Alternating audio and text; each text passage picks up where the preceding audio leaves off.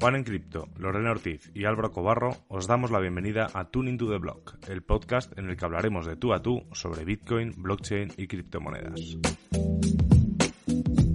Cada lunes discutiremos las noticias más interesantes de la semana y compartiremos nuestras opiniones sobre los temas más controvertidos.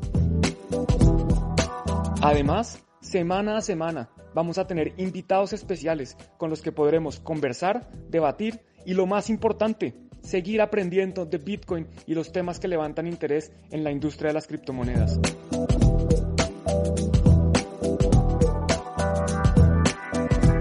Hola a todos, bienvenidos una vez más a este de Blog. Estoy con Hola, hola Juan, pues muy feliz, eh, aunque también extrañando a Álvaro que no nos va a poder acompañar el día de hoy. Lástima.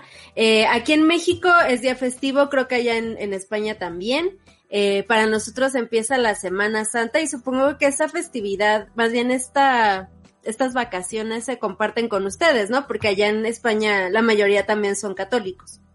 Bueno, aquí es rarísimo porque los festivos, los puentes, los días de feriados, no sé cómo los llaman, eh, son distintos, no, son por país, sino que son por región. Entonces, en algunas ciudades hoy es festivo, en otras no. Eh, que yo tengo entendido que en Madrid hoy no es festivo. En Madrid es festivo el jueves y viernes, y por ejemplo en Valencia es el viernes y próximo lunes. Entonces es un poquito raro. Oh. Sí, es distinto. sí, está muy extraño. Acá en México sí es todo el país y se aguantan todos. Ni modo, tienen que descansar. Bueno, y buenísimo que eso esté pasando en México porque aquí se conecta Víctor, saludos desde México y también desde Colombia está Paul García, Andrés Quiroga desde Tunja, que Tunja es un, pueblo o una ciudad, porque es una ciudad muy cerca de Bogotá y también Ricardo desde Bogotá y mira más de Colombia, Jonathan también, saludos de Colombia. Pues muchas gracias. Varios de tus paisanos. Sí, compatriotas aquí conectados, aprendiendo de, Bitcoin y las criptomonedas. Perfecto, muy bien. Y bueno, y saludos a Álvaro, que debe estar pasando rico, debe estar eh, en una comida muy deliciosa, no debe estar oyéndonos, esperemos que después nos escuche. Sí, claro que sí, seguramente sí. Y pues bueno, el día de hoy nos tocó solitos y pues a darle, Juan, a ver qué, qué tenemos preparado para el día de hoy. Bueno, no, va a estar bueno, va a estar cortico, pero eso está bien porque nos da tiempo a profundizar y también, como siempre, si tienen preguntas, pues es la oportunidad de hacerlas porque este va a ser un poquito más exclusivo. Entonces, ¿qué tenemos para hoy? Tenemos la encuesta, claramente teníamos que hablar de la encuesta. ¿Cuál de las siguientes noticias te gustaría hablar? Estuvo reñida, estuvo muy eh, competida. Mercados en rojo, que esto ya casi que está cambiando porque hoy el día... Pero muéstranos, Juan, porque no lo vemos. Perdón, perdón. Eso pasa cuando Nada más nos platicas, nos platicas y no vemos. A ver, ahora sí, cuéntanos, Juan. Entonces, como ven, efectivamente estuvo reñida. Todas las respuestas tuvieron más del 20%. Eh, mercados en rojo era una noticia, pero también está cambiando un poco porque entre ayer y hoy pues los precios están subiendo, entonces esa noticia está ya desactualizada como todo en cripto. Uno se despega de la pantalla y ya se desactualizó. Eh, NFTs igual burbuja, bueno, nos vamos a quedar sin saber de qué se trataba eso. Y por último, estímulo igual compra de Bitcoin. Y digo por último porque esas son las que no ganaron. Y ganó una noticia que, mira que fui la que yo voté. Yo sabía que esta vez iba a ganar. Ahora sí. Vamos. Ahora sí le diste, Juan. Muy bien. Sí, adiviné por primera vez o por como segunda. Prohibirán Bitcoin en Estados Unidos. ¿Qué piensas, Lore? ¿Van a prohibir Bitcoin en Estados Unidos o no? Pues Pueden intentarlo en todos lados, pueden intentar en cada país, pero honestamente no creo que puedan, nunca jamás en la vida. Pero vamos a platicar, a ver, vamos a ver qué, de qué se trata esta noticia. Que no se nos espanten por ahí. Que lo importante no es lo que nosotros pensamos, sino lo que dice la noticia, que es lo siguiente.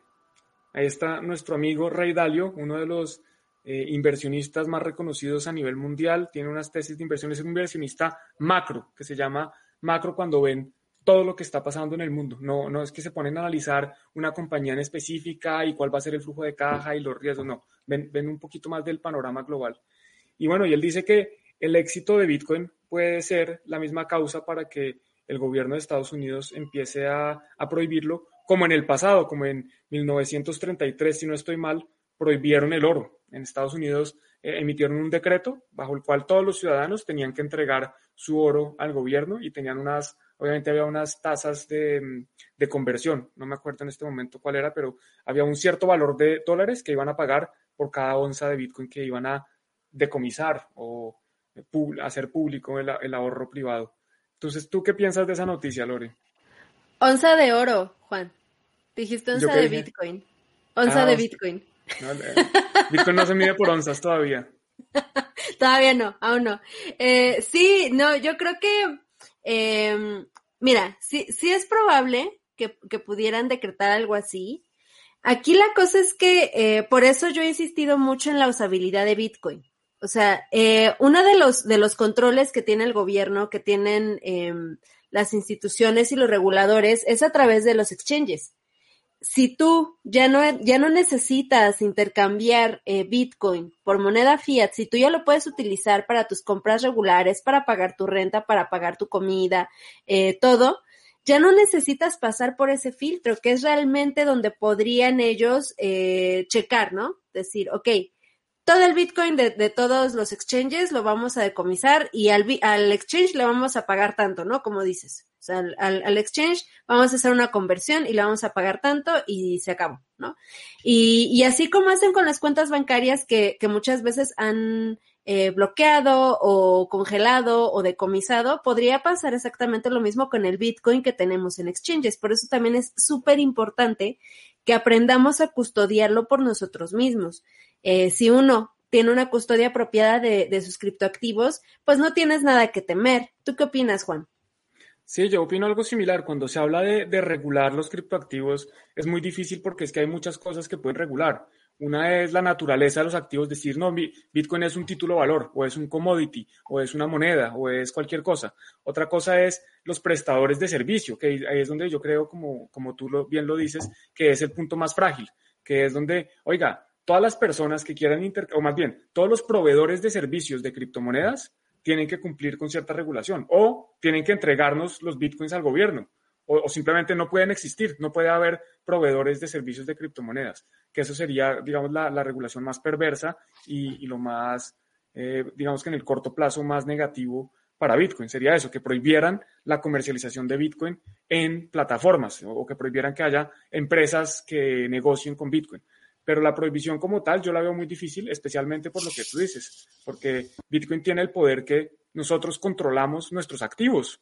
Eh, a diferencia del oro, si se me entraban a la casa unos policías a buscar el oro, pues lo iban a encontrar y difícilmente yo podía guardar oro debajo del colchón, el oro es difícil de transportar, es difícil de esconder, etcétera. Pero es que el Bitcoin es prácticamente imposible. Yo, yo, me lo puedo memorizar unas 12 palabras y cruzar fronteras, irme al país que quiera, pasarle mis 12 palabras a otra persona y mover Bitcoin sin que nadie en el mundo se entere. Entonces yo creo que es muy, muy difícil de prohibir y creo que además algo que es muy positivo de que cada vez lleguen más inversionistas, especialmente institucionales, y cuando yo hablo de institucionales no me refiero a grandes compañías, o sea, para mí Tesla no es un institucional, las institucionales son inversionistas cuyo eh, gran parte de su negocio es invertir, por ejemplo, los fondos de pensiones, las aseguradoras, etcétera. Cuando entre más de, de estos grandes inversionistas institucionales de lleguen, pues yo creo que más se protege a Bitcoin, porque una cosa es prohibir Bitcoin cuando el gobierno no sabe quién lo tiene, pero otra cosa es decir, ah, bueno, vamos a prohibir bitcoins y qué pasa con el dinero de los pensionados, qué pasa con el dinero de las aseguradoras, qué pasa con todos los inversionistas ya más, tradicionales reconocidos que están eh, metidos en este activo. Entonces creo que parte de, la importancia de la llegada de estos inversionistas es que nos protegen un poco de, de cierta forma, no solo legitimizan, sino que nos protegen frente a regulación posible perversa que venga en el futuro. Totalmente de acuerdo, Juan. Eh, recordemos que incluso, por ejemplo, su poder eh, legal de, de, una empresa tan pesada como, por ejemplo, Tesla, eh, pues obviamente no van a permitir que, que les decomisen así como así un, un, activo en el que están invirtiendo, ¿no? Entonces, ahí, eh, pues pueden ser la punta de lanza para la defensa de, del Bitcoin, lo cual es algo muy positivo. Ay, ahora estás muy brillante. Sí, me toca bajar esto, me voy a quedar ciego. Ahí te ves bien, Juan. Bueno, medio oscurito, poquito oscurito, pero sí te, sí te alcanzas a ver. A ver Entonces, este, sí, como mencionabas, Sí, sí, sí. Eh, esto, esto puede, puede beneficiarnos, como dices. Eh, ellos tienen muchísima capacidad de contratar eh, muchísimos abogados buenísimos, picudísimos, que obviamente van a meterse a defender el capital de, de estas empresas, ¿no? Ahora, eh, hay, que, hay que considerar también que es pertinente el, el, que nosotros vayamos llevando registro también de, de nuestros activos. ¿Por qué? Eh, a mi parecer, los impuestos deberían ser eh, una, una cosa, eh, ¿cómo decirlo? Que salga de ti, o sea, que tú quieras pagar voluntaria, oh. exacto. Un, una cuestión voluntaria, más que, más que los obtengan por coerción, porque te obliguen a hacerlo, debería ser algo voluntario porque nosotros queremos que nuestro país, que nuestras calles, que el alumbrado público, que todo esto esté, esté bien, ¿no? Esté, esté cuidado y, se esté dando bien. Ahora, si nosotros eh, podemos observar lo que hacen los gobiernos con, con, lo que nosotros pagamos, por ejemplo, si empiezan a cobrar eh, impuestos con Bitcoin, podríamos eh, exigir también que se dé a conocer estas eh, cuentas, estas direcciones a las que van esto y poder tal vez rastrear lo que se está haciendo realmente con, con, nuestros impuestos, ¿no? Eso para mí sería lo más óptimo y entonces si llegamos a ese paso, que lo veo también muy lejano y un tanto utópico desde mi punto de vista, eh, pues podría ser algo muy positivo para un avance social. Entonces, bueno, veamos qué, qué va a pasar con esto. Lo que sí es cierto es que yo no creo que puedan prohibir Bitcoin. Y hace rato mencionaban que algunos están prohibiéndola mientras otros están brindando eh, facilidades y están aceptándola. Entonces, a mi parecer, los que se están viendo listos y están aceptando Bitcoin y están diciendo, sí, o sea, Bitcoiners, vénganse para acá. Acá no, no estamos con tanta restricción. Acá este les damos facilidades para poder eh, pagar, no sé, sus impuestos con una cuota menor, bla, bla, bla. Eh, pues mucha gente va a migrar hacia esas partes y va a haber eh, estados o regiones o países más ricos y con mayores ingresos que los que simplemente van a querer prohibirla. Las prohibiciones generan simplemente una, una, un rechazo de la población hacia, hacia sus gobernantes. Y, generan un mercado negro. Aquí, por ejemplo, Paul menciona, interesante la reacción del precio, eh, donde se ha prohibido. Y efectivamente, en Nigeria Bitcoin lo prohibieron hace muy poco y subió a, está a 80 mil dólares por Bitcoin, porque simplemente era más difícil de acceder y la gente va a seguir accediendo. Es como las drogas las drogas pueden estar prohibidas en la gran mayoría del mundo, pero pues eso no significa que la gente vaya a dejar de usarlas. Y como muchas cosas, muchas cosas de las que prohíben siguen ocurriendo, simplemente que la gente busca mercados y le toca eh, buscar formas de pronto más inseguras de acceder a, esos, a esos productos o servicios que en teoría están prohibidos, pero que igual eh, pueden acceder. Algo que mencionaste que me pareció muy interesante es lo de los gobiernos eh, cu cu cuando nosotros podamos controlar, o más que controlar, vigilar cómo se están gastando el dinero. Eh, creo que hay una charla de Andreas Antonopoulos muy interesante donde él menciona que es que estamos cambiando donde un modelo donde el centro, una, un poqui, poquitas personas, el gobierno, nos espía a todos, nos controla y vamos a pasar a un, a un digamos que si llega Bitcoin a implementarse y a, a masificarse su adopción, y los gobiernos empiezan a utilizar Bitcoin, nosotros, todos los demás, podremos vigilar qué es lo que está haciendo el gobierno y ver cómo se están gastando esos impuestos que nos están cobrando. Entonces yo creo que sería ideal, Bitcoin tiene la trazabilidad perfecta para ver, oiga, si le entró, digamos que los recursos para el departamento, no sé, de, de deporte o del de el Ministerio de Salud o lo que sea, ¿a dónde se está yendo ese dinero? ¿Quién lo está recibiendo? Muéstreme. Ah, pero esta dirección, ¿por qué no aparece? ¿Por qué no se registra que es de un proveedor, sino que resulta que después se fue a, y se utilizó en Tailandia y, y coincide con el viaje de un senador a Tailandia? ¿Será que este señor se fue y se gastó el dinero allá? Pues todo eso se podría hacer si Bitcoin fuera una moneda eh, de uso global y, los gobiernos estuvieran dispuestos a utilizarla. A mí me da miedo que, que, nos estamos acercando, es parece a un futuro completamente distinto, que es el de las CBDCs, a las monedas digitales de los bancos centrales, que, que parece que lo que ellos quieren es seguir espiándonos, pero eso sí, no dar eh, que esa base de datos sea o ese registro de transacciones sea únicamente accesible para ellos. Pero bueno, esto creo que nos estamos saliendo un poco de, del tema. Eh, de todos modos, es interesante y volviendo, volviendo a lo que tú dices, mientras que, a menos que tengas algo más que aportar. Acá, acá estaba mencionando Juan Carlos de en YouTube que deberíamos comprar este una isla para crear nuestro país. Alguna vez ya les había comentado de esta película de la Isla de las Flores. Eh, si pueden está en Netflix para que vean lo que podría suceder. que de hecho, o sea, no, no ha sido una idea eh, reciente, mucha gente lo, ha querido hacer, pero pues sí estaría muy padre, nada más que en, lo personal yo preferiría más bien que, se diera una adopción masiva más que el, crear citadelas y, y este aislarse por, por, completo, ¿no? O sea, porque porque ahí pasaríamos como a una especie como de, no sé, mm, yo siento que sería un retroceso social para para para muchas cosas, ¿no? Entonces, no sé, a mí no me gusta mucho la idea, aunque, aunque es muy interesante. ¿Tú qué crees, Juan? ¿Tú te irías a una citadela Bitcoin? Pero mía, es que ese es el problema, que, que yo no comparto la misma mentalidad que muchos bitcoiners. Eh, entonces, yo irme a vivir con otra gente con la que no comparto, eh, pues no me parece razonable. Entonces, yo prefiero seguir viviendo en un país donde hay más diversidad que, que en uno donde hay unos radicales con unos pensamientos que pues, no son los mismos que yo tengo, ¿no? Entonces, la, verdad no me interesaría irme a vivir una, a una isla con, eh, no sé, pues los principales bitcoiners que se les vengan a la cabeza. No, no, no, creo que sería algo que yo quisiera hacer. De pronto vacaciones.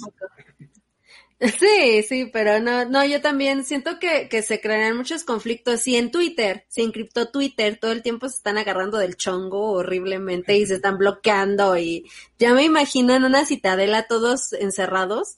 ¿Te imaginas una guerra interna horrible? Sí, no. No, no, no. Sí sería muy, muy feo.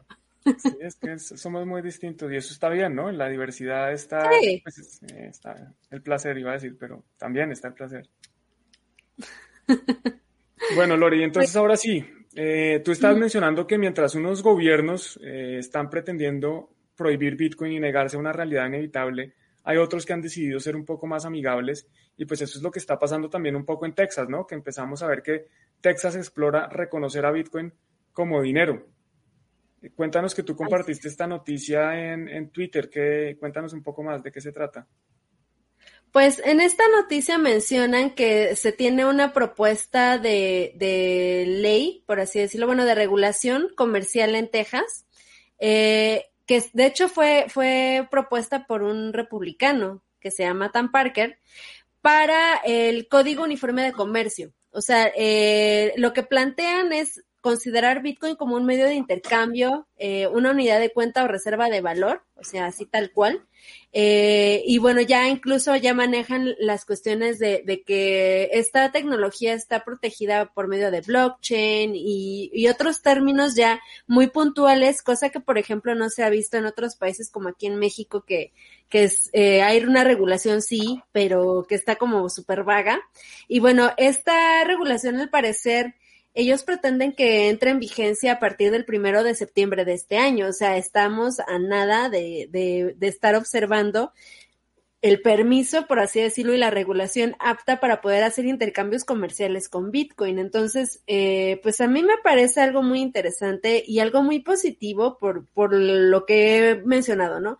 Porque si tú puedes darle usabilidad a Bitcoin, ya estás desplazando por completo la necesidad de, cambiarlo por dinero fiat, ¿no? Y, y, el hecho de que un gobierno esté reconociendo Bitcoin como una moneda, como un medio de intercambio, eh, está aceptando, como mencioné en mi, en mi tweet, eh, que, que, no es necesario que, que ellos emitan la moneda, cosa que, que, por ejemplo, la gente que, que ya nació con, con el sistema monetario que conocemos, con el, el dinero de papel, que no, no se ha puesto a investigar eh, las formas anteriores de dinero, cómo no dependían del gobierno. O sea, por ejemplo, yo, yo cuando era niña, yo, yo entendía, yo creía por completo que, que el dinero a fuerza tenía que venir del gobierno, ¿no? Y eso es una mentira que, que muchas veces no nos la dicen tal vez tal cual, pero, pero nos la hacen creer, ¿no? Y, y por ejemplo, hay legislaciones y hay leyes donde prohíben la, la acuñación, el acuñar de tu propia moneda, ¿no? Como, como alguien independiente, o sea, está prohibido. Sin embargo, ya están esas regulaciones donde pues se reconoce una moneda que ellos no emiten como una moneda real. Sí, aquí es importante mencionar que además no solo hay gente que piensa o pensaba que el gobierno era el único eh, encargado de imprimir dinero, sino que adicionalmente piensan todavía hay personas que piensan que el dinero físico, el fiat, está respaldado por oro o está respaldado por algo, por algunas reservas del Banco Central, cuando eso es muy lejano de la realidad, eso dejó de ser así desde hace mucho tiempo. Entonces ese dinero que, que nos están entregando cada día con nuestro salario, pues en realidad no, no está respaldado por nada. Entonces, pues no es que sea muy buen dinero. Y adicionalmente también vale la pena mencionar que eh, ahorita lo que está, lo que quiere hacer Texas, digamos que no es la primera vez que ocurre. Eh, en Japón desde hace ya varios años ya han reconocido que, Bitcoin puede ser, es que no se llama medio de intercambio, sino, no me acuerdo exactamente el término, pero que como dices, se puede utilizar eh, para pagos. Hay, hay distintos estados, creo que en Ohio aceptan Bitcoin para pago de impuestos, Wyoming, y lo tenemos justamente aquí en la siguiente noticia que, les quería compartir. Eh, en Wyoming ya fue el primer estado desde 2019, esto fue hace ya más de dos años, febrero del 2019, que reconocen eh, a Bitcoin como moneda. Y precisamente eh, los estados y los gobiernos que sean más amigables, pues van a tener una ventaja competitiva frente a los demás, porque aquí, por ejemplo, ya vemos que hay un senador que está diciendo a Elon Musk, oiga, ¿por qué no se va a Wyoming, donde están las mejores leyes para Bitcoin? y pues el estado es el estado perfecto para innovar. ¿Y qué, significa eso? Significa que precisamente los estados, los gobiernos, donde generen un ambiente más favorable para emprendedores, para personas que quieran utilizar Bitcoin, criptomonedas, tecnología, etcétera, pues, oiga, ese talento va a ir a algún lado. ¿Y a dónde va a ir el talento? Pues va a ir a donde estén las mejores condiciones. Ese talento además tiene capital porque tienen mucho dinero. ¿Cuánto dinero no tiene los Musk? Es el hombre más rico del mundo hoy. De pronto, de pronto no hoy porque la acción de Tesla ha caído bastante en los últimos días, pero es uno de los hombres más ricos del mundo y donde este señor se vaya a un estado, pues eso, eso para un estado puede ser muy importante. Y no solo está el talento y el capital, sino que ese capital va a traer puestos de trabajo y va a traer un montón de cosas, va a traer más impuestos y va a traer más impuestos significa más inversión en educación, en salud, en, en infraestructura pública, en un montón de cosas. Entonces, yo sí creo que va a haber una diferencia importante entre los estados que digan, oiga, nosotros queremos eh, facilitar o queremos proveer un ecosistema amigable a los emprendedores, específicamente a los de Bitcoin y criptoactivos, y los estados que dicen, no, ¿sabe qué? Nosotros vamos a prohibir esto y nos vamos a quedar por fuera de esta revolución. Y volviendo a enfocar, no, a enfocar, no, a evocar las palabras de Andreas, que ya lo dice una vez. Bueno, Andreas también tiene una charla donde dice básicamente, los gobiernos no pueden prohibir Bitcoin, lo que pueden hacer es prohibirse de Bitcoin. Por, palabras y por memoria no me acuerdo exactamente, pero básicamente lo que él quiere decir es, mire, es imposible decirle a los ciudadanos, o no, lo pueden decir, pero es imposible eh, crear una ley que prevenga a los ciudadanos de utilizar Bitcoin. Lo que pueden crear es crear una ley que va a permitir, o más bien a evitar que el Estado o que el gobierno, que la, una, región se beneficie de los beneficios que puede tener la tecnología. O sea, ellos se pueden quedar por fuera de la tecnología, pero la tecnología no se va a quedar por fuera de nada. La tecnología está ahí, existe, prohibir Bitcoin como tal es imposible. ¿Qué prohíbe uno? ¿Qué prohíbe? Si nadie sabe dónde están los nodos, quiénes manejan los nodos, etcétera. Es muy difícil. Así es, y si no, por ejemplo, puedes caer en algo como, por ejemplo, Corea del Norte, ¿no?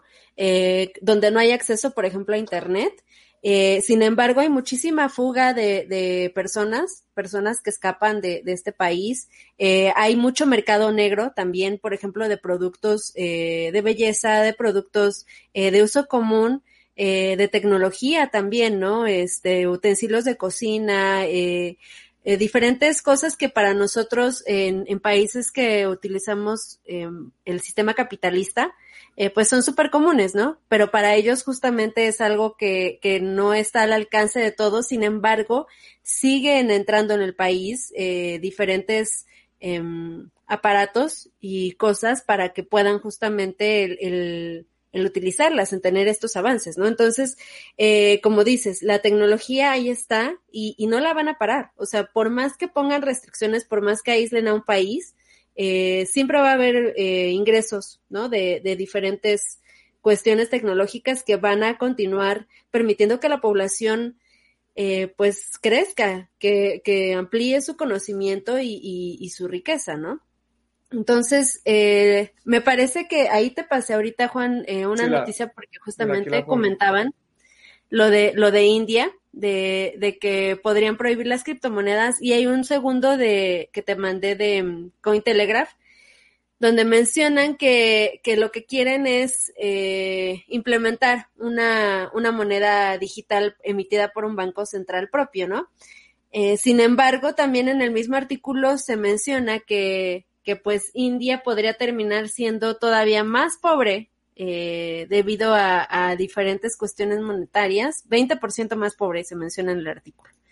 Eh, y yo creo que yo me atrevería a decir que incluso más. Es que si tú te cierras a la tecnología, si no sabes aprovechar eh, estas eh, ventajas que te brinda, simplemente empiezas a retrasar a tu población y a, tu gobierno y al desarrollo de, de, tu país en general. Y pues eso es muy terrible, es terrible. Y, y, y la gente va a querer huir de, de tu país simplemente porque estás muy hostil ante, ante los avances. Sí, lo, lo, de India es curioso porque ya ha habido varios intentos de prohibir las criptomonedas. Yo me acuerdo un primer intento que trataron de hacer y creo que fue, eh, no me acuerdo, una, una, de estas entidades es que el gobierno no es muy fuerte, ¿no? Entonces está, no sé, el Consejo, está eh, la Corte de los Derechos de los Ciudadanos o lo que sea y básicamente les tocó eh, hacer, ¿cómo se llama esto? Devolver la medida. Digamos que no pudieron prohibirlas porque una corte o alguna, al si de pronto alguien me ayuda, yo sé que aquí los, las personas que nos están viendo tienen, dominan ese tema mejor que yo. Entonces eso les tocó devolverlo. Después lo volvieron a prohibir y como tú dices, yo esta mañana estaba justamente en Bit2Me Crypto News eh, contando que había un inversionista eh, indio que, maneja una fintech, una, una empresa de servicios de financieros, que lo que está diciendo es que efectivamente esto va a afectar es a los ciudadanos. O sea, Bitcoin sirve como un instrumento de ahorro principalmente y para muchas otras cosas. Pero la gente hoy lo está utilizando para depósito de valor, para guardar su valor en el tiempo y en el espacio, para que en el futuro eh, ahí su dinero siga bien guardado y no sea como los pesos, los euros, las liras, etcétera, que van bajando de valor, porque es que están diseñadas para eso. Entonces, quitarle a los ciudadanos una herramienta en la que pueden ahorrar pues va, hace todo el contrasentido del mundo. ¿Por qué le van a quitar a unos ciudadanos una cosa que no le está haciendo mal a nadie? Cuando yo compro Bitcoin o cuando yo tengo Bitcoin, no estoy haciéndole un mal a nadie. Entonces, ¿por qué van a prohibirme hacer eso cuando lo que estoy haciendo es protegiendo mi dinero? Eh, eso es una medida bastante... Eso, yo solo veo que eso va en contra de la población. No, no entiendo otra Totalmente. justificación. Totalmente, incluso eh, mencionas, ¿no? O sea, uno como, como persona común, como ciudadano de a pie, guardas, ¿no? Logras juntar. ¿Qué, ¿Qué haces con esa riqueza? Casi siempre, o sea, lo que uno pretende es, por ejemplo, poner algún negocio, tener un emprendimiento, lo cual, como mencionabas hace rato, genera empleos. Entonces, eh, eso es algo muy positivo para, para un país, el, el que tú permitas que la población logre eh, mantener sus reservas de valor, porque las personas lo que hacemos entonces es, es invertir, invertir en, crecer aún más eh, esa riqueza y el brindar a otros eh, otras oportunidades, ¿no? Entonces, eh, pues es terrible. Eh, yo creo que vamos a, a, presenciar una, una cosa muy fea en India si es que logran eh, implementar estas, estas regulaciones que al parecer están dando como fecha límite hasta finales de enero del próximo año para eh, liquidar eh, todos sus bitcoins. Yo dudo mucho que la gente haga caso. Yo dudo mucho que la gente haga caso. Yo creo que muchos se van a arriesgar o muchos simplemente van a intentar escapar de ahí y se van a ir a, a lugares que sean más amigables con Bitcoin. Sí, no es tan fácil, pero yo también creo que, yo personalmente creo que tomaría el riesgo, guardaría esos bitcoins y esperaría que en un futuro cambien de decisión o en un futuro irme a otro país o lo que sea, pero, pero aquí como dice bien José, eh, Bitcoin es la libertad de decidir. Nadie nos está obligando a tener Bitcoin o no tenerlo. Cada persona decide si quiere tenerlo y además es que cada uno debería ser libre de hacer con su dinero lo que le dé la gana mientras de nuevo no le haga daño a nadie. Y yo no, no veo a quién le está haciendo uno daño al tener Bitcoin. Y es muy interesante ver que al principio, eh, aquí también mencionaban en el chat que cuidado con lo que dice Rey Dalio, que porque él al principio no entendía Bitcoin y decía que, pues, que era una estafa. Y, sí, es normal, hay mucha gente que, que se equivoca y que dice eh, cosas que no son tan ciertas eh, o que no son, o digamos que personas que hablan sin mucho conocimiento. Y también eso le pasa un poco a los reguladores. Es que si se ponen a pensar, yo por lo menos llevo un poco más de tres años estudiando Bitcoin y aún así todavía no lo entiendo todo. Entonces, si le dicen a un regulador, oiga, un, banco, un banquero central o un senador o el, no sé, el secretario de pagos del país o lo que sea, oiga, tiene que regular Bitcoin el tipo no tiene ni idea qué hacer y no tiene el tiempo tampoco de ponerse a estudiar eso. Entonces es muy difícil que tomen una regulación favorable porque lo que ven los medios que es que Bitcoin es para narcotraficantes, que Bitcoin es para financiar el terrorismo, que Bitcoin es para dar activos y pues no tienen el tiempo, deberían tenerlo, deberían tener una persona especializada solo a estudiar eso o contratar expertos en el tema, pero, pero como no, les interesa más mantener el status quo y poder beneficiarse del efecto cantillón y de la impresión de dinero, pues no, no es como su prioridad.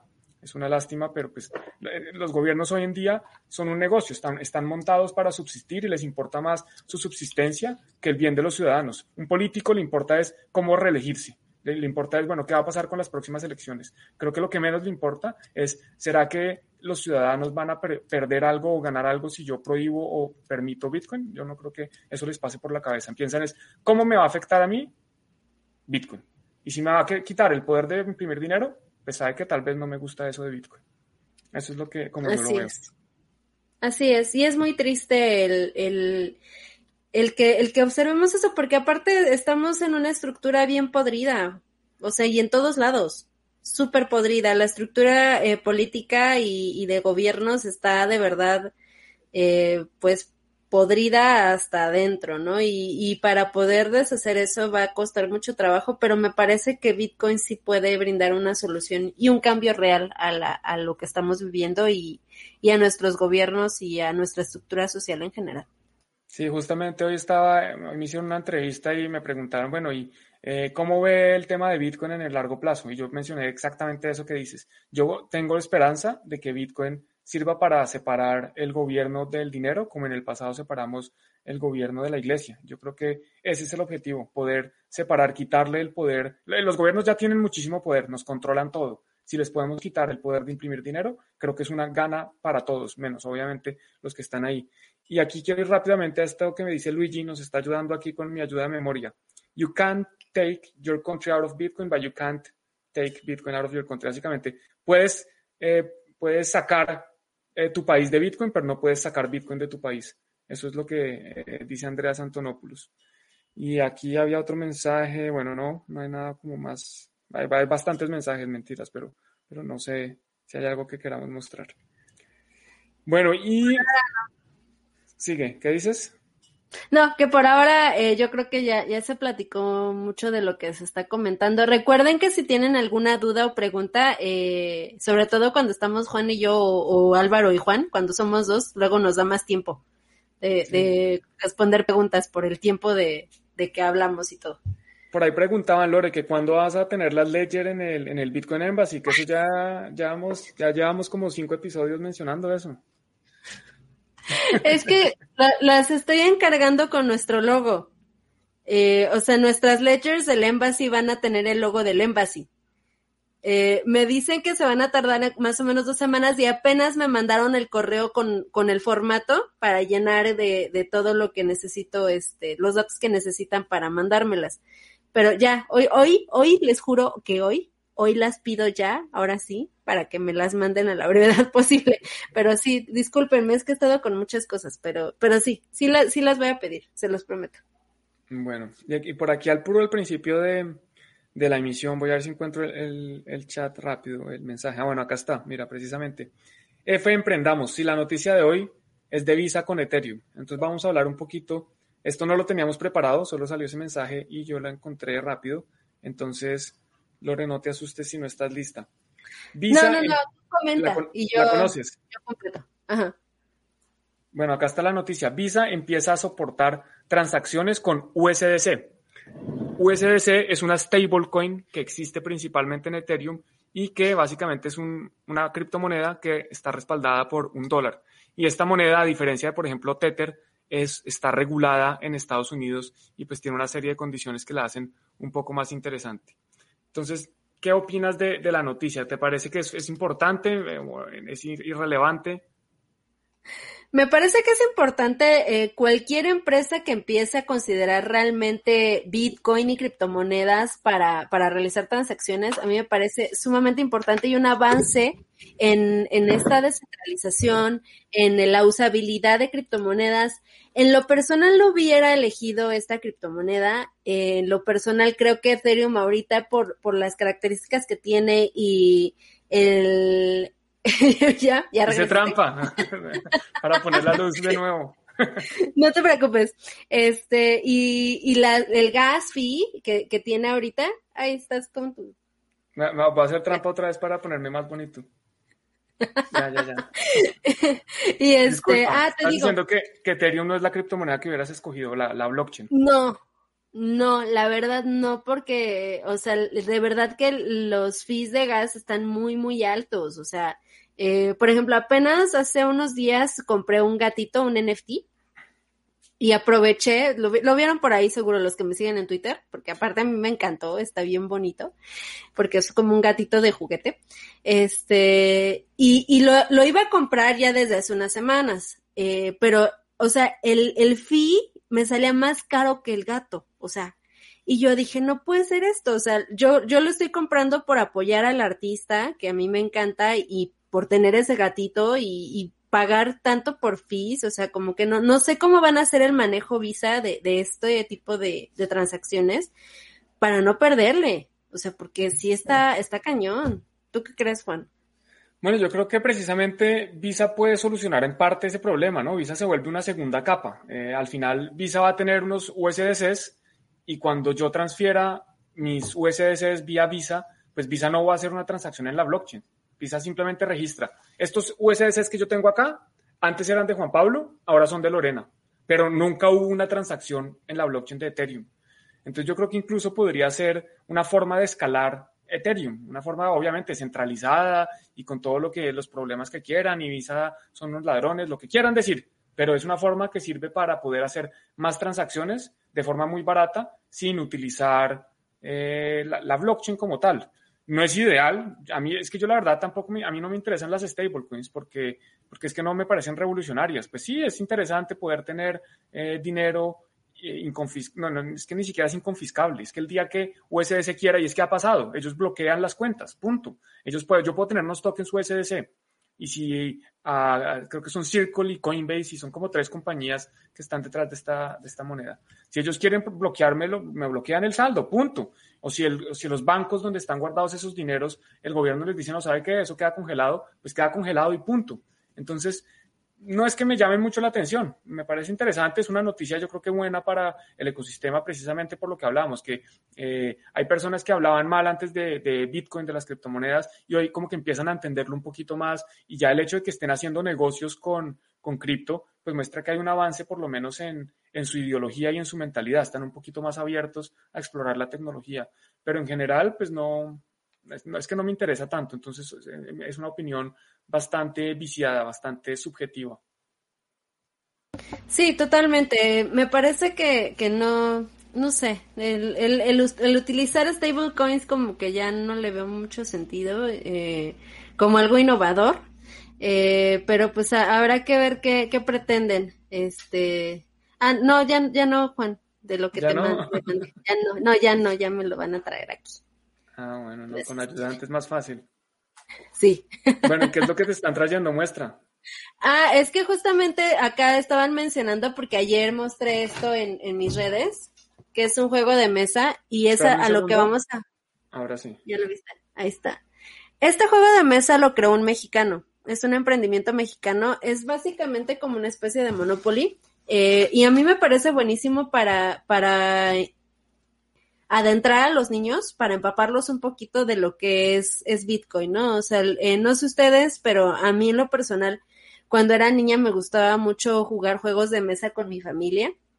Era algo que, que practicábamos regularmente los fines de semana. Entonces, eh, me parece que es algo muy, muy bonito que podemos retomar. Eh, ya no es como tan popular, ¿no? Ya todos utilizamos, no sé, videojuegos y cosas así. Pero los juegos de mesa siempre me han parecido algo muy bonito. Entonces, bueno, este, Luigi, que justamente es el que estaba preguntando, este, no, no lo tengo para envío a domicilio, pero el creador lo está vendiendo por Mercado Libre también, por si alguno no lo, no lo, no puede ir por él al embassy, pueden pedirlo en Mercado Libre, ahí nada más le mencionan que, que lo vieron acá con nosotros, con, con Bitcoin Embassy. Este, y pues bueno, eh, y a, a, propósito de eso, queríamos platicar también sobre la cuestión de, del ahorro de los niños, ¿no, Juan? Así es, y por eso viene de un tweet Vamos a ver si lo encuentro porque es que ahora estamos aquí perdidos, porque es que nos saltamos el orden. Eso no se puede hacer. Ahí está. Entonces, hablaban de, de qué billeteras frías para niños, porque cómo van a holdear sus NFTs y que generen pequeños ahorros. Eso es lo que y yo les, les respondía eh, de las Open Dimes eh, que pueden servir para ahorrar, solamente que ahí, eh, la verdad cuando le contesté ya tenía rato que había leído su tweet, entonces no me acordaba que había puesto eso de los NFTs. Y ahí pues creo que, que da pie para reflexionar un poquito, Juan, sobre qué tan bueno es considerar los NFTs como un medio de ahorro. Honestamente, yo ya lo he dicho varias veces, yo no compraría NFTs como medio especulativo o como cuestión em, monetaria para ahorrar, porque me parece que sí estamos en una burbuja, ¿no? En un hype. Eh, me gustan mucho los NFTs, no tengo nada contra ellos, pero eh, si los estás viendo de, esa forma, me parece que estás muy errado porque eh, básicamente lo que es es una pieza de arte y si lo compras estás apoyando al artista, pero eso no te garantiza en ningún momento que ese activo, que ese, ese token va a subir de precio en algún momento. Es más, puede caer horriblemente. O sea, cuando se acabe la fiebre NFT, puede, puede terminar valiendo menos. Entonces, aguas con, con ese tipo de cosas. Puede ser algo bonito, por ejemplo, para un niño, tener un NFT, eh, es algo padre, ¿no? O sea, para decirle, mira que este, este, GIF, ¿no? Eh, animado, está en blockchain, bla, bla, bla. Pero si lo están viendo ya como algo para ahorrar a largo plazo, eh, aguas. Tengan mucho cuidado con, con ese tipo de acciones porque puede salir muy mal. ¿Tú qué crees, Juan? Sí, lo mismo, es que, es que uno no le recomienda al hijo ahorrar en arte. O sea, ¿quién, ¿quién compra arte físico para ahorrar? Si no compran arte físico, pues no deberían comprar NFTs, que es arte digital. No, no cumplen la misma función. Eh, es distinto uno comprar un Picasso, que uno dice, oiga, por lo menos mi, valor está ahí guardado, no va a haber más Picassos, que comprar un NFT de un artista que tiene 18 años y que va a sacar infinitos NFTs en el resto de su vida. Entonces, la probabilidad de que un NFT guarde valor a futuro, pues es mucho más baja a la que Bitcoin guarde valor a futuro o a la que incluso Ether o cualquier otra, bueno, no cualquier otra cosa, pero que, que muchas cosas. Entonces, para ahorrar, yo tampoco recomendaría buscar NFTs. Un NFT es, como mencionas, principalmente hoy en día se están utilizando para arte y si no compran arte real, pues no entiendo por qué van a ahorrar en, arte digital. No, no me parece como una buena razón para, para hacerlo. Y por otro lado, pues hay que entender también lo que mencionaba Loren, no todas las billeteras sirven para todos los criptoactivos. Entonces, por ejemplo, OpenDime es una billetera que solo sirve para Bitcoin, punto, no sirve para nada más. Entonces, no se pueden guardar NFTs ahí a menos que estén construidos en la red de Bitcoin, que en este momento no hay, no hay mucho ahí. Eh, habría que ver. Sí. sí se pueden, sí se pueden, perdón, sí se pueden guardar NFTs, pero lo que mencionaban es que es muy difícil eh, también distinguirlos. O sea, el, eh, puedes enviar, puedes terminar enviando tu NFT en una transacción y lo pierdes. O sea, no es como en Ethereum. Sí, es que son los, se, llaman los color coins, son las monedas. básicamente uno puede como colorear un satoshi, uno puede, uno puede juntar tres satoshis y los marca de una forma diciendo, mire, estos tres satoshis representan una obra de arte. Pero el problema es que si la billetera no está configurada para entender que esos tres satoshis son especiales, yo después le envío medio bitcoin o 0.0001 bitcoins a mi hermano y se pueden ir esos tres satoshis que representan la obra de arte y se fue. Entonces, sí, no es, por eso yo digo que no, que no en este momento no, no se utiliza y, y, creo que la idea precisamente es no utilizar Bitcoin para esas cosas. Eso es lo que entiendo yo y lo que yo quisiera de mi dinero, ¿no? De, de, mi, de mis ahorros. Yo quisiera tener un dinero que no cambia, tener un dinero que, que yo sé qué es lo que es y que no me van a poner a, a, ponerse a hacer cosas extrañas ahí. Y digamos que esto está un poco en línea con este comentario que dice Paul, que es que DeFi a, a él le parece que es como experimentos adelantados a su tiempo que muestran lo que BTC no debe hacer. Yo veo algo similar. Para mí, ay, perdón, para mí pues son, son experimentos y, definitivamente muchas de estas cosas pues yo no quisiera verlas en Bitcoin porque si hoy en día las transacciones son relativamente caras, que este fin de semana bajaron significativamente, eh, pues imagínate con, más eh, spam o con más, con más transacciones, con más cosas ahí metidas, pues las transacciones serían mucho más costosas y la red sería menos utilizable. Así es, así es. Y, y bueno, eh, mencionaban hace rato también eh, qué, qué opciones había como para, para involucrar a los niños, ¿no? Eh, una sería, eh, pues, platicando con ellos, ¿no? Yo en lo personal, eh, creo que, que, es bien importante que, que, los niños estén conscientes desde temprana edad de cuál es la realidad de, del sistema monetario, cuál es la realidad del dinero, que no que no es como te lo pintan en general, ¿no? Y luego, segundo, eh, si tú quieres incentivar a tu hijo para ahorrar, por ejemplo, en criptomonedas, yo lo que haría sería el crearle una wallet, por ejemplo, en Lightning Network, y irle dando, por ejemplo, mi, mi, sus domingos, ¿no? Sus domingos, írselos dando en Lightning Network, porque aparte, pues no te cuesta casi nada, ¿no? O sea, le puedes dar 10 pesitos, 20 pesitos, no sé, digo ya si eres un papá muy, muy, este, ¿cómo decirlo? Millonario. pues no sé, le das mil pesos a tu hijo de domingo, ¿no? Pero, pero pues de, eh, depende de ti. Y yo creo que el, el, eso también le enseña a tu hijo la responsabilidad, ¿no? El, el que él pueda ver ahí eh, que él tiene custodiando su llave privada, igual y ahí puedes decirle, a ver, tú la vas a custodiar, ¿no? Y tú guardar aparte un, una copia, ¿no? Eh, pero eso le va enseñando y aparte eh, es bien bonito porque él va viendo cómo ese dinero de verdad va creciendo.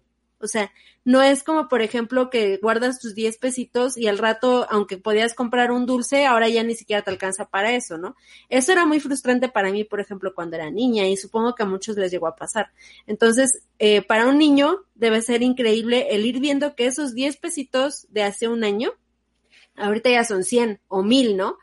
Entonces, eh, creo yo que es algo muy positivo el involucrar a los niños, eh, siempre y cuando se les eduque en, en, cuestiones que nosotros también ya estamos conscientes de cómo funcionan, porque si, por ejemplo, ahorita por la fiebre NFT, quiero que mi hijo coleccione NFTs, pero nada más porque sí, eh, pues aguas, ¿no? O sea, hay, hay que tomar conciencia de, de, lo que estoy haciendo y lo que le estoy transmitiendo a, a mi hijo.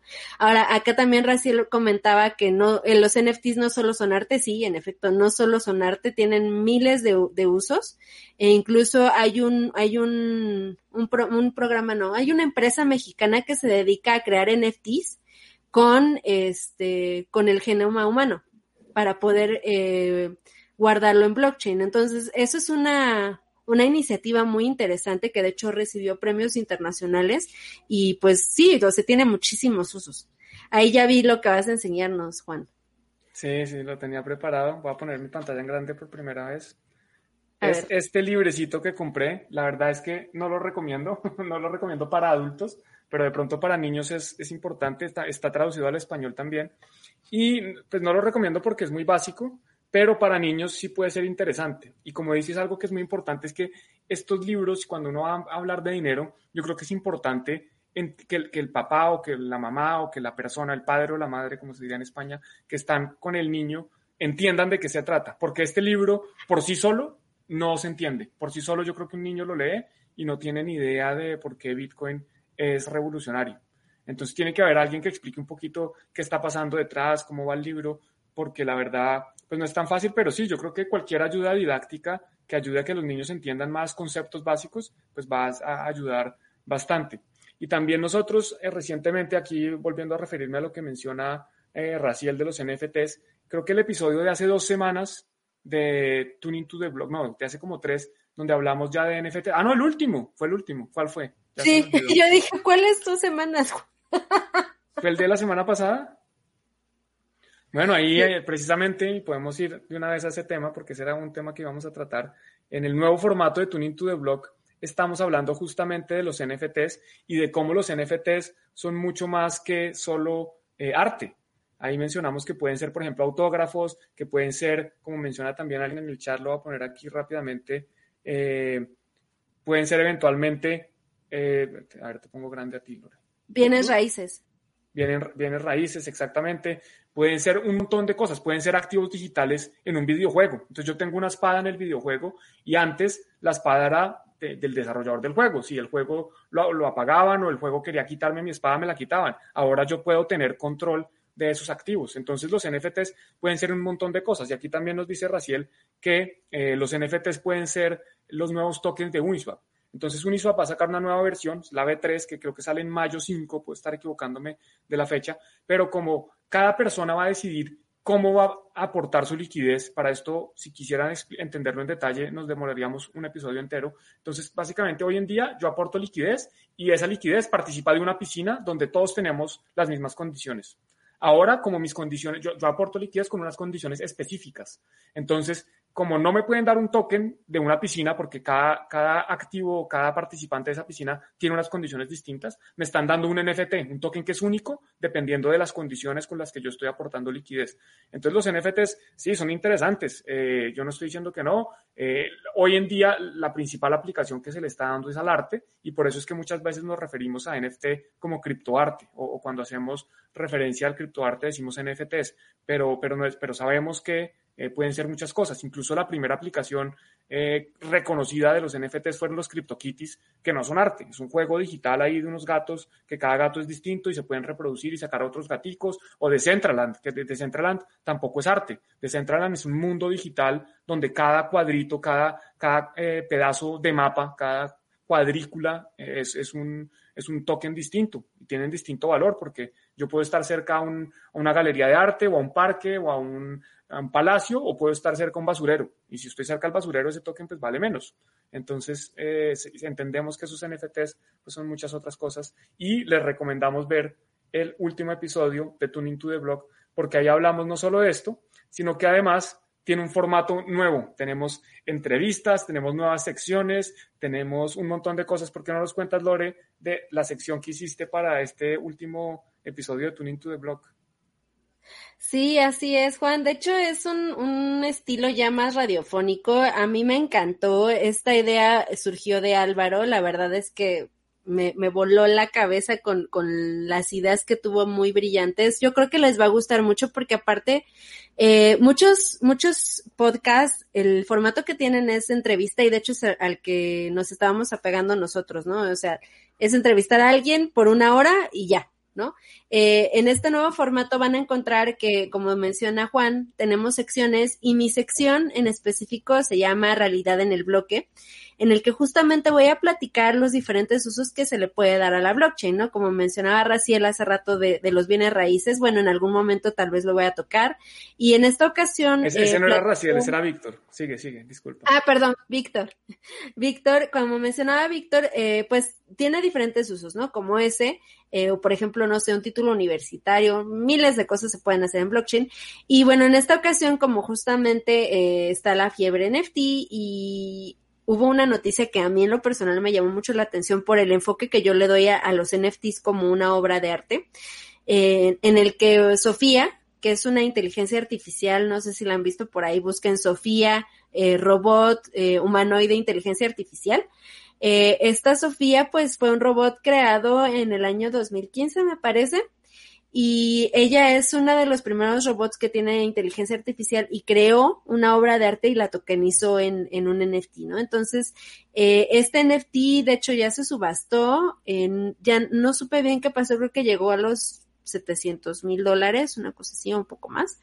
Eh, y pues bueno, a mí realmente me, me sorprendió mucho esta noticia porque yo veo los NFTs como una obra de arte, como algo que procura a, a los humanos, a los creativos humanos, a los artistas, de, de un sustento directo de parte de sus coleccionistas, ¿no? Eh, entonces, cuando tú ya metes una, un robot con inteligencia artificial que no es un humano a crear una obra de arte y tokenizarla, entonces ahí ya para mí fue así de, ok, entonces, ¿cómo, cómo puedo yo eh, el reflexionar respecto a esto, el, el ubicarme ahora entonces en, mi concepto de NFTs, ¿no? Entonces, de eso trata mi sección y los invito a, a, que lo, a que la escuchen. Y pues bueno, Juan también tiene una muy buena entrevista en, en, este nuevo episodio. Juan, cuéntanos un poquito, porque además la pregunta es, es, es fascinante y yo creo que nos invita a todos a reflexionar. Sí, más que una entrevista, es una pregunta, es una pregunta que le hago a un bitcoiner, un OG, una persona que lleva en Bitcoin mucho tiempo, de las personas que yo conozco que más tiempo lleva, y le pregunto, bueno, ¿qué pasaría o qué sería de tu vida sin Bitcoin si no hubieras descubierto Bitcoin? Y nos cuenta un poco, eh, bueno, qué hubiera sido y cómo hubiera sido eh, bueno, más bien, cómo Bitcoin cambió su vida. Entonces, bueno, interesante y todo esto lo van a ver. Es un episodio que normalmente, o sea, que dura menos de los episodios normales y yo creo que hay más información, más valor y, se pasa el tiempo rapidísimo. Es que yo yéndolo por segunda vez, incluso pensé que había sido hace como dos o tres semanas, como les dije antes.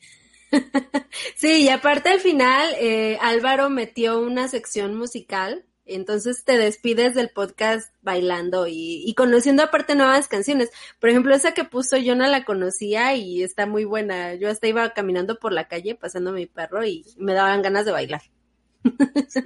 Van a haber canciones de todo tipo porque Álvaro ese, es su fuerte. Bueno, aquí les tenía en pantalla también Sofía, esa es la, robot de inteligencia artificial que mencionaba Lore. Y antes de irnos tenemos un, un meme para volver a la cultura memística de Tuning to the Block. Y acá está el meme donde están Roger Ver. Ah, bueno, pues este meme sale como. Primero está Kim.com. Kim.com es una persona eh, que trabajó mucho tiempo, trabaja en tecnología, es emprendedor. Él creo que fue el, creo que él creó un casino digital, una casa de apuestas o algo así. Entonces está hablando mal de Bitcoin. Dice, bueno, que la no, hablando mal, no, hablando la, la verdad. La comisión de Bitcoin promedio es de 8.92 dólares, mientras que la comisión de Bitcoin Cash es de 0.001. Entonces, yo tengo bastantes eh, temas ahí a hablar, pero no, no, es el caso. Y después sale este, este meme donde dicen, oiga, Kim, pues tal vez no deberías comprar eh, gaseosas con Bitcoin. Bitcoin no está hecho para comprar gaseosas. Y Roger Ver atendiendo ahí en el, en el McDonald's. Entonces, de acuerdo, yo creo que Bitcoin no está hecho para comprar gaseosas y desde su inicio, a pesar de que el white paper diga que es un sistema electrónico de pagos de persona a persona, el hecho de que Satoshi Nakamoto haya decidido que cada 10 minutos se genera un bloque, pues eso, eso demuestra que Satoshi Nakamoto no pensaba que esto fuera a ser utilizado para ir a la tienda a comprarse una gaseosa. Porque cuando uno compra una gaseosa, uno no se queda 10 minutos esperando al frente de la tendera mientras la transacción se confirma. Para eso no se hizo Bitcoin. Para eso están otras capas como Lightning Network, como otras cosas. Así es, así es. Y mira, y, curiosamente ah. nos preguntan, nos preguntaban por acá que si la noticia de Visa habría sido con Bitcoin y no con Ethereum, eh, habría cambiado nuestra opinión. Entonces, ¿tu opinión habría cambiado? Yo creo que sí. O sea, ¿tú crees que...? yo creo que sí. Ok. A mí personalmente no mucho, pues es que ya esto, esto no es tan noticia, la verdad es que ya ha habido muchas tarjetas eh, débito, eh, la de crypto.com se me ocurre, por ejemplo, Bit2Me está lanzando la de ellos, eh, Coinbase tiene tarjeta Visa donde uno puede gastar sus bitcoins y, simplemente el comercio recibe euros o dólares o lo que sea. Entonces no, no me parece tan, tan relevante. Yo, yo no hubiera cambiado de opinión. Eh, lo veo de nuevo, es que lo veo como una forma de escalar Bitcoin. Es una forma centralizada, es como los exchanges. Hoy en día, por ejemplo, no, no es que lo recomiende hacer ni mucho menos, en Bit2Me, si yo quiero enviar Bitcoins a una persona que tiene cuenta de Bit2Me, los puedo enviar completamente gratis, sin pagarle a nadie. ¿Por qué? Porque Bit2Me guarda esos Bitcoins y simplemente cambia una, una base de datos interna y dice, estos Bitcoins que yo tengo guardados ya no son de Juan Pablo, sino que ahora son de Lorena y punto, facilísimo, no, no hubo costo. Entonces, con Visa es lo mismo. Visa es una forma de escalar, de hacer transacciones más rápidos, más baratas, eh, sin tantos costos, pero con los riesgos que, que, incurre uno en dejar su dinero con un custodio. No es, no es que me interese mucho. Entonces, para mí, no cambia mucho la, la respuesta. Lore, que si podemos pasar el link, no sé qué link, ¿a qué link te refieres, Raciel? Supongo que se refiere a al del podcast.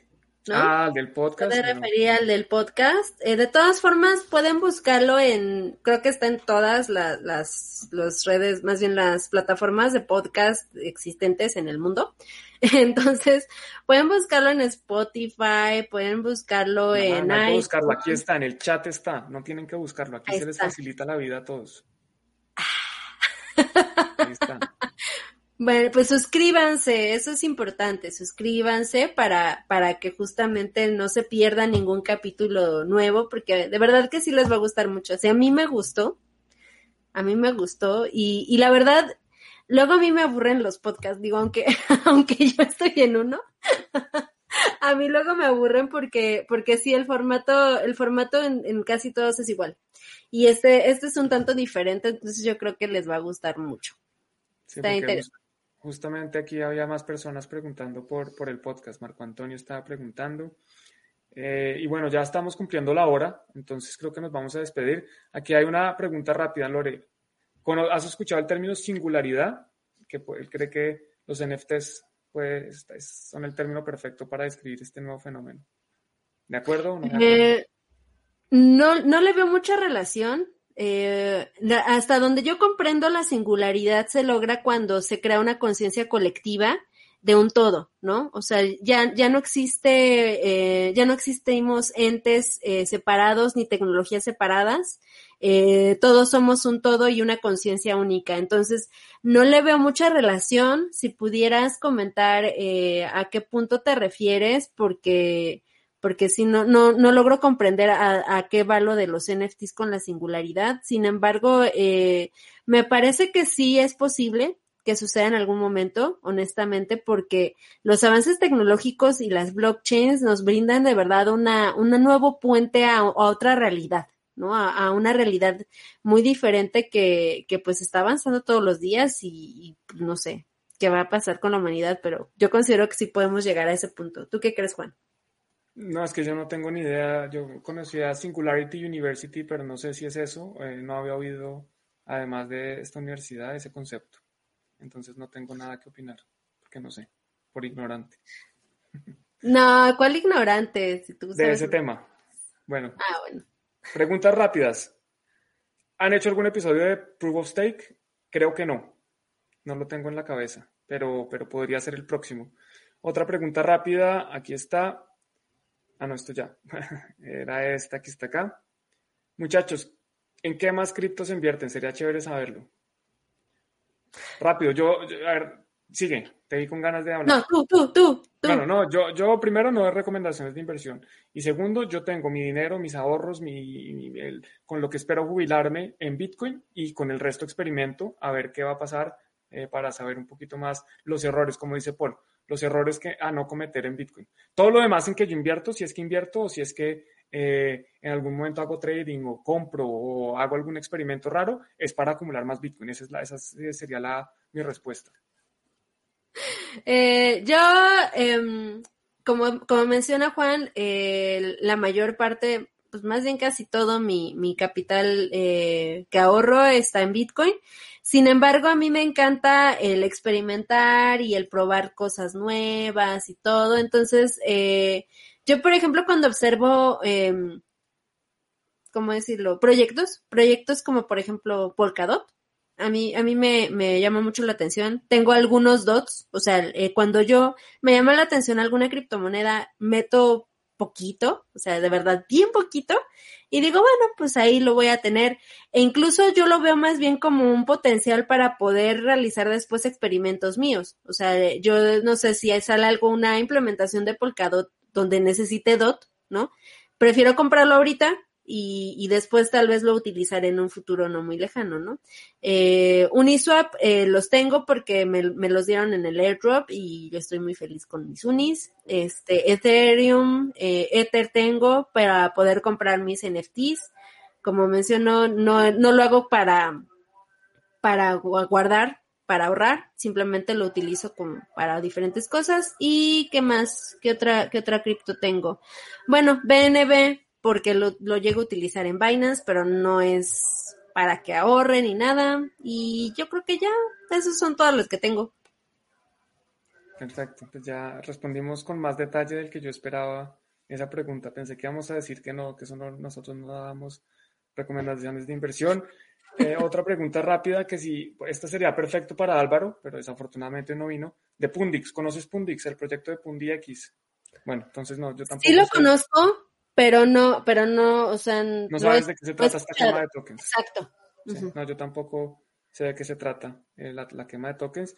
Y bueno, por aquí, que cómo, cómo hacer para gastar las bitcoins o los, las criptomonedas sin morir por Hacienda. Bueno, pues precisamente cada, cada, país es distinto, ¿no? Entonces no sabemos eso de regulación, pero yo estoy esperando guardarlos para algún día eh, utilizarlos como dinero. Cuando no haya que, por ejemplo, en Estados Unidos, si, si llega a haber un, un, estado o algún país donde dice, mire, esto no es una inversión, esto es dinero y usted se lo puede gastar cuando quiera y no tiene que gastar, eh, pagar impuestos por gastarse su dinero, sería ideal. Eh, listo, pues esto es todo. Pero, pero si no nos quedamos aquí toda la noche. Lore, ¿minas algo? No. Yo tampoco. Muchas gracias a todos por estar acá, por acompañarnos hasta el final. Ah, les voy a contar una sorpresa, una sorpresa a los que les interesan los NFTs. Le vamos a regalar un NFT a un seguidor de Tuning to the Block. Más adelante, el próximo, la próxima semana, vamos a decirles cómo se pueden ganar este NFT, ese NFT, NF, estoy mezclando. Tú decís NFT, NFT. Bueno, todos lo entendimos, ¿no? Un token no fungible. Un token no fungible que vamos a regalar aquí. Eh, esperemos que les guste. La, próxima semana, en ocho días, vamos a tener las reglas y condiciones para poder participar.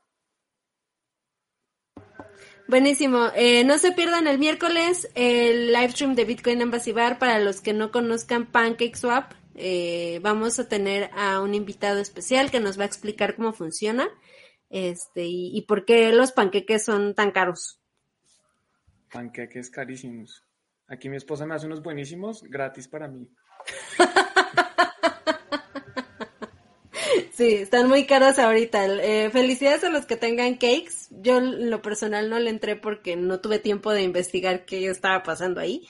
Pero pues vamos a aprender de qué se trata esto. Eh, como menciona Juan, nada de lo que dijimos aquí es recomendación de inversión. Nada de lo que se diga el miércoles es recomendación de inversión. Simplemente es para conocer y tomar decisiones propias. ¿Vale? Así es. Y por último, aquí para despedirnos, ahí están abajo nuestras redes sociales, que cualquier like, seguida, eh, etcétera, pues va a ser muy agradecido por parte nuestra. Un abrazo, que tengan un excelente inicio de semana, porque hasta ahora la semana empieza, que disfruten la Semana Santa, que compartan con sus familias o con quien quieran compartir y nos vemos próximamente.